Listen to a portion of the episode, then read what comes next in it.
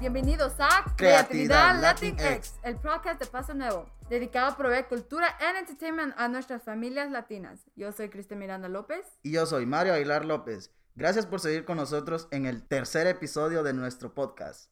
Ambos somos participantes en Paso Nuevo, el programa del Teatro Gala en Washington, D.C., en el cual jóvenes de diferentes comunidades se divierten, se expresan abiertamente, comparten sus experiencias y crean una comunidad. Este podcast fue grabado entre los meses de marzo a julio de 2020, durante el periodo de cuarentena por la pandemia global de COVID-19. En el episodio de hoy tenemos a Irving Méndez Santana como invitado y más adelante una escena de El violinista maldito. Bienvenidos. What's up, Irvin? Can you tell us more about the segment we are about to hear? Hi, my name is Irvin, and I'm interested in my mother's life. So I asked her to tell me a couple of stories about her life in Mexico and her experiences in North America. Thank you for listening, and I hope you enjoy.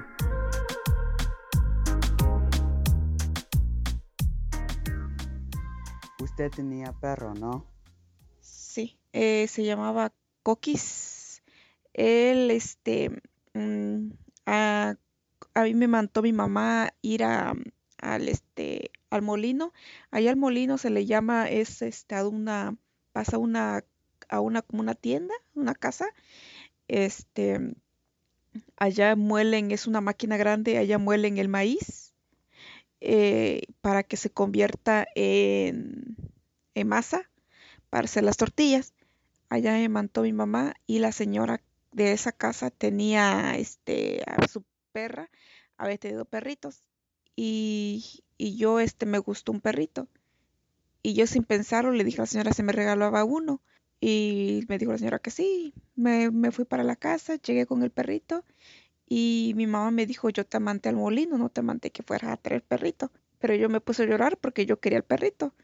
Y me dijo mamá está bien quédate con él y a este perrito yo lo bañaba, le daba de comer, me encariñé mucho con él. Y, él, este, ahí andaba conmigo siempre cuando iba yo al campo, a, este, con los chivos.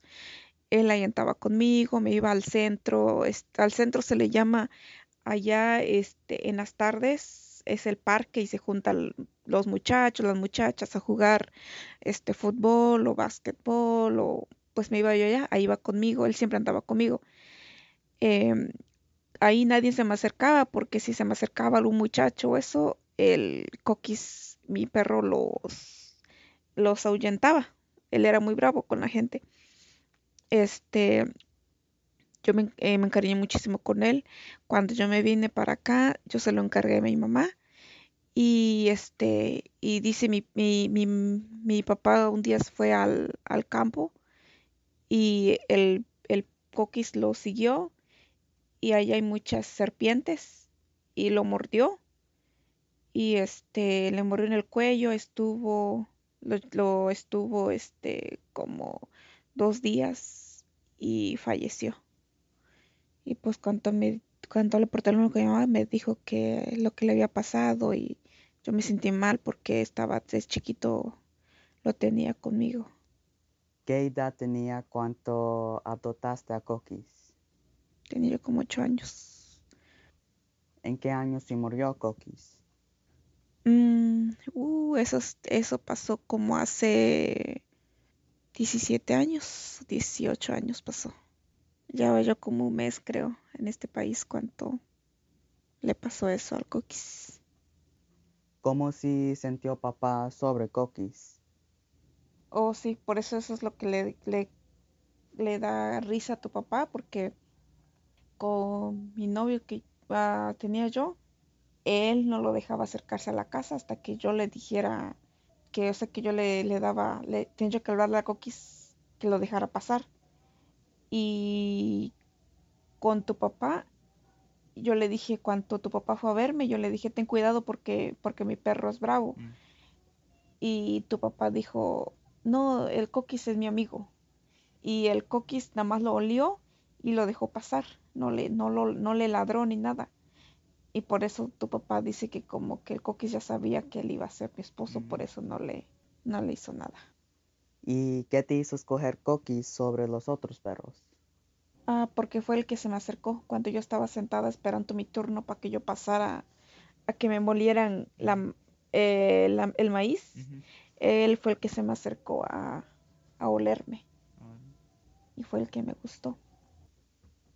¿Y qué digo papá Lario cuando adoptaste a Coquis? Papá, y, papá Hilario, él, él decía que estaba bien, que porque am, allá, allá, me, allá es- se acostumbra de que entre más perros tengas, Sí, sí. más protegido está tu Ah, casa. ¿Qué los hizo a usted y papá dejar Michigan y venirse aquí a DC? Allá en Michigan, a mí no me gustó porque allá los trabajos quedaban muy retirados, los que encontraban. Era muy frío. ah, para salir a las, a las tiendas o ir así en, este, a trabajo te digo que tener nuestro carro. Lo único bonito que, que pues la renta es barata, es barata. Este, pero el único que había encontrado trabajo era tu papá en esos tres meses. Y yo pues yo no, yo no trabajaba todavía.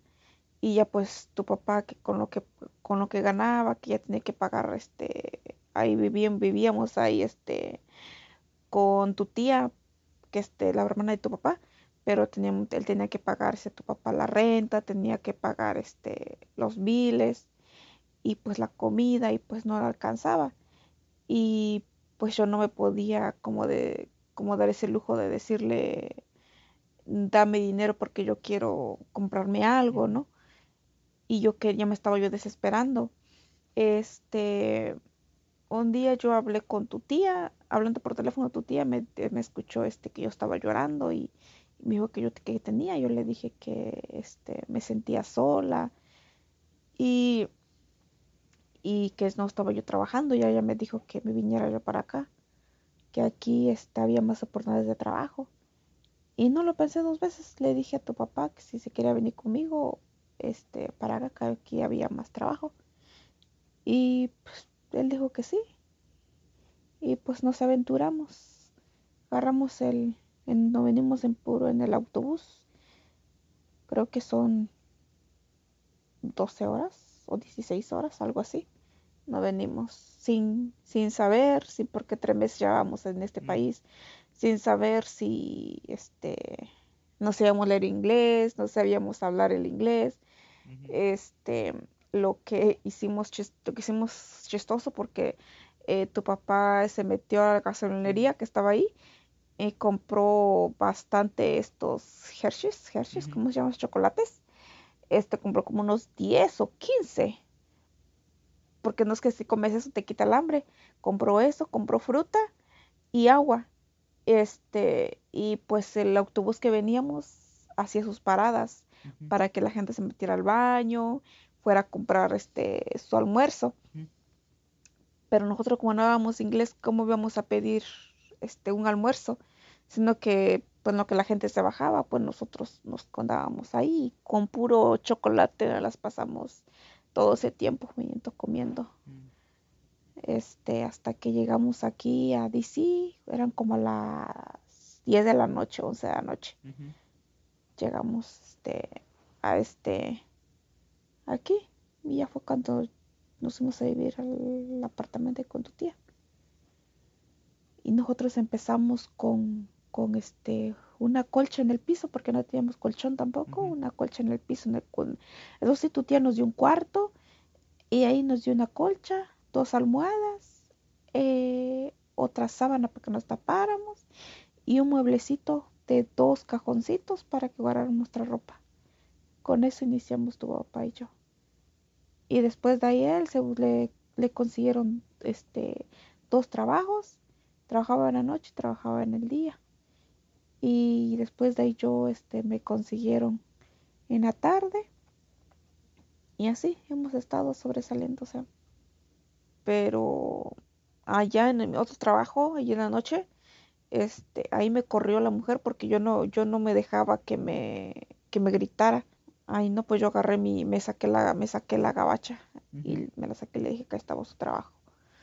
Este, porque ella le gustaba como, si tú apenas vienes a este país, hay unas, hay unas personas que ya llevan mucho tiempo en ese trabajo y, y les gusta humillar a las personas. Y esa muchacha, señora, este, pensaba que también conmigo iba a hacer lo mismo. o sea, apúrate, me tronaba los dedos y apúrate, apúrate. Este, se te paga por tu trabajo, se te paga, pues, este, o sea, me gritaba, ¿no? Y no, yo lo que hice mejor, este, me salí ahí. ¿En qué trabajaste usted? Este, ahí yo trabajé, este, preparando, de preparadora, o sea, este, haciendo ensaladas, o si no, uh, friendo papas, o si no, friendo las hamburguesas. Y ahí la mujer esa que estaba, era la encargada, este, ella mucho, mucho me regañaba mm. que me apurara, que está, porque ahí los tickets te salen rápido, rápido, rápido los tickets. Y este, y ella empezaba ahí a, como apúrate, apúrate, y gritaba, me gritaba enfrente de la gente. Mm. Y pues yo todo decía, ok, ok. Yo me dejaba pisotear porque la mujer no me dejaba ni tomar lonche porque tenía yo que tomar lunch, pero ella no me dejaba tomar lonche. Este, y más, más enojaba porque había un muchacho, muchacho ahí que me defendía, pero este, ella se iba con, por otro lado, que tal vez el muchacho, que tal vez yo le gustaba al muchacho, decía ella, y más enojaba ella si que estaba conmigo, pero tal vez el, el muchacho lo hacía porque, pues, como dice él, él decía que entendía que uno apenas viene llegando. ¿Y cuánto tiempo trabajaste ahí? Tuve como, como dos semanas nada más trabajando y ya luego un día tu papá me encontró llorando, dijo que por estar llorando, yo le dije que yo ya no quería ir a trabajar ahí porque esa mujer mucho me, mucho me gritaba y mucho me hacía feo. Y que dijo tu papá, no, no, no tienes ninguna necesidad que te estén gritando, estoy trabajando yo. Pero después, este, después de ahí, fue cuando la misma, como que el mismo trato que te están tratando, como que tú reaccionas y dices, yo no tengo por qué dejarme. Y, y después, después de ahí empecé, te digo que tuve otro trabajo y veía yo que la mujer era así, a la otra también. Así es que de ahí dije, no, no, no me, como que ya le vas agarrando, ¿me entiendes? al ritmo de la gente y que uno no tiene que, que dejarse. ¿Cómo esa experiencia te ha impactado tu personaje ahora? Desde ahí yo ya no me dejo que me griten, ya no, ya no me dejo que, me estén. ¿Por qué? Porque yo tengo que estás, estás en un país de que no, no, es un país libre, no es como tenerlos como esclavos, ¿me entiendes? No, yo ya no, ya no me dejo. Y, y tal vez por eso es que por eso es que ya luego, este, como me dice tu, me dice tu tía, tú tienes un carácter que ya, ya no te, mm, ya, ya no me dejo pisotear y le digo yo, pero es que si uno, por ejemplo, uno, uno como mujer, si uno se deja que, que este, que el hombre la pisotee, que el hombre la menosprecie, que el hombre la golpee, con que te dejes, con que una mujer se deje una vez, ahí tiene para que el hombre la agarre de bajada. O sea, que la esté ahí manopreciando y no, y no, uno, uno tiene, tiene que darse su, a respetar. ¿Crees que la explotación y el maltrato de inmigrantes latinos es común en el trabajo? Sí, yo pienso que sí. Eh, este, tu papá ha trabajado así, ¿no? Es en restaurantes o en discotecas y él ha visto, ha visto eso, que como hay unos que ya llevan poco tiempo o llevan más tiempo y apenas vienen entrando los nuevos, que apenas recién vienen llegando de diferentes de, diferentes de diferente país.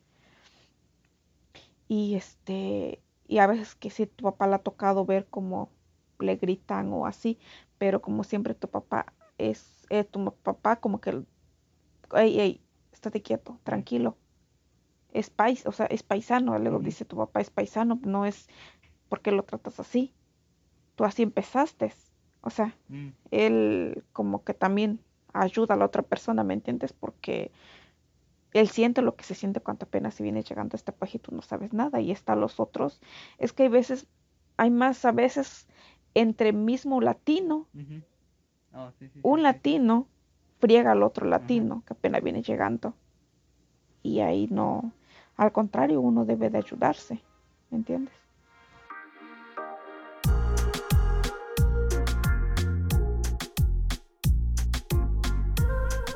Paso Nuevo es el programa bilingüe para jóvenes del Teatro Gala en Washington, D.C. El programa y este podcast están patrocinados por Congressional Sports for Charity, Crimson Bridge Foundation, Crimson Bridge Group, Events DC, IMF Gives, Inter American Development Bank, Mayor's Office of Latino Affairs, NBC Universal, PEPCO. United Way of National Capital Area, Learn 24. Wells Fargo. DC Commission of Arts and Humanities.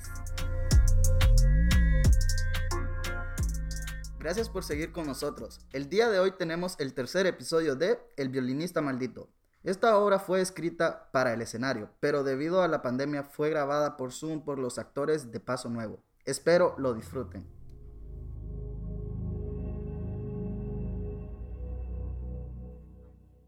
Escena 3. De mal en peor. Al otro día, el joven Leónidas regresó a su trabajo de limpieza, donde lo tratan como si él no valiera nada, como un simple empleado de limpieza. Y ese día pasa lo peor. Señor Leonidas, señor Leonidas, por favor reportarse a la oficina. Hola Leonidas, pasa adelante. Toma asiento, por favor. ¿Qué pasa, jefe? ¿Me mandó a llamar? Eh, lo siento, pero tengo que despedirte. ¿Pero por qué? Yo no he hecho nada malo. Lo sé, eres una buena persona, pero no quiero que los trabajadores te sigan haciendo de menos. Creo que lo mejor será que busques trabajo en un lugar mejor. Pero esto es lo único que yo tengo. Por favor, no me contradigas. Eh, te escribiré una carta de recomendación para que sí puedas conseguir un trabajo rápido y en un lugar mucho mejor. Ajá, una carta de recomendación y un mejor trabajo. Está bien. Gracias por todo. Gracias por entender, Leonidas. Te deseo mucha suerte. Leónidas, al salir del trabajo, desconcertado, decide ir a la casa de su novia, Andrea, a la que tanto ama. En el camino le envía un mensaje. Tengo que hablar contigo. Pase lo que pase, siempre te voy a querer. Al llegar a su casa, la abraza fuertemente, como si quisiera retener su presencia para siempre. Al separarse, le dice, Amor, ¿cómo estás? Amor, bien, ¿y tú? Pésimo. Quiero hablar contigo. ¿Qué te ha pasado? He perdido mi trabajo. No tengo nada económicamente y estoy en la quiebra totalmente. ¿Qué pasó? Tú nunca te metes en problemas. Lo sé. Fue un pésimo día. Sí, amor, te entiendo. ¿Sabes? También necesito hablar contigo sobre otra cosa. ¿Qué pasó, cariño? Necesitamos terminar esto. Tú no mereces estar con una persona como yo. Tú mereces a alguien que te dé el valor que en verdad tienes. No un fracasado como yo. Pero para mí eres la persona ideal. No quiero a nadie más a mi lado que no seas tú. ¿Sabes? Será una breve pausa en nuestra relación. Déjame pensar qué hacer para ser el hombre que te mereces. Está bien, tómate tu tiempo. Amor, prometo que nos volveremos a ver pronto. Te amo. Después de un día jamás pensado en su vida, Leónidas regresa a su casa. El joven sintió que estaba derrotado, que ya no tenía nada más que hacer. Sintió que estaba tocando el fondo de su vida, totalmente. ¿Para qué quiero vivir si mi vida es una desgracia total? No quiero seguir viviendo. Abatido y lamentándose una y otra vez, decidió tomar la idea de suicidarse. y un momento antes de tomarse un frasco entero de pastillas, como si fuese una señal de los dioses, mira el violín que su abuela le dejó. Teniéndolo sin cuidado, totalmente sucio, pareciera que la señal tuvo su efecto, y por un momento con el frasco aún en sus manos, se olvida de lo que estaba a punto de hacer y se pone a pensar, ¿por qué no intentar hacer música? A mi abuela le hubiera gustado que yo fuera músico, o al menos le intentara. Y recordando tu juego, es la razón por la cual te estoy contando esta historia. Aquí es donde aparezco yo, el joven iluminado por una luz, lanzando las pastillas lo más lejos, limpiándose las lágrimas y recordando las palabras de su abuela, decide empezar a crear sus propias canciones. Extrañas pero fascinantes y encantadoras melodías resuenan en sus oídos, melodías que quisiera poder ejecutarlas en el violín, pero tiene un problema, no tiene ninguna idea de cómo tocarlo. ¿Cómo hacer que de sus cuerdas salga la reproducción de los cautivantes sonidos escuchados en su iluminado mundo? Y en eso recuerda el mito de una persona que hizo un pacto con el diablo y después de ser un donadie, se convirtió en una de las personas más importantes del país. ¿Qué pasaría si hago un pacto con el diablo?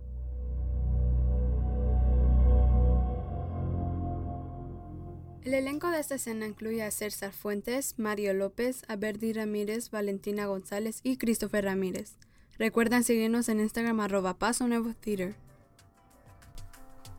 Este episodio fue producido por Alejandro Zúñiga, Mónica Cisneros, Alberdi Ramírez, Valentina González, Mario López, Alexandra Vidail Cruz, Brenda Córdoba y Cristel Miranda López.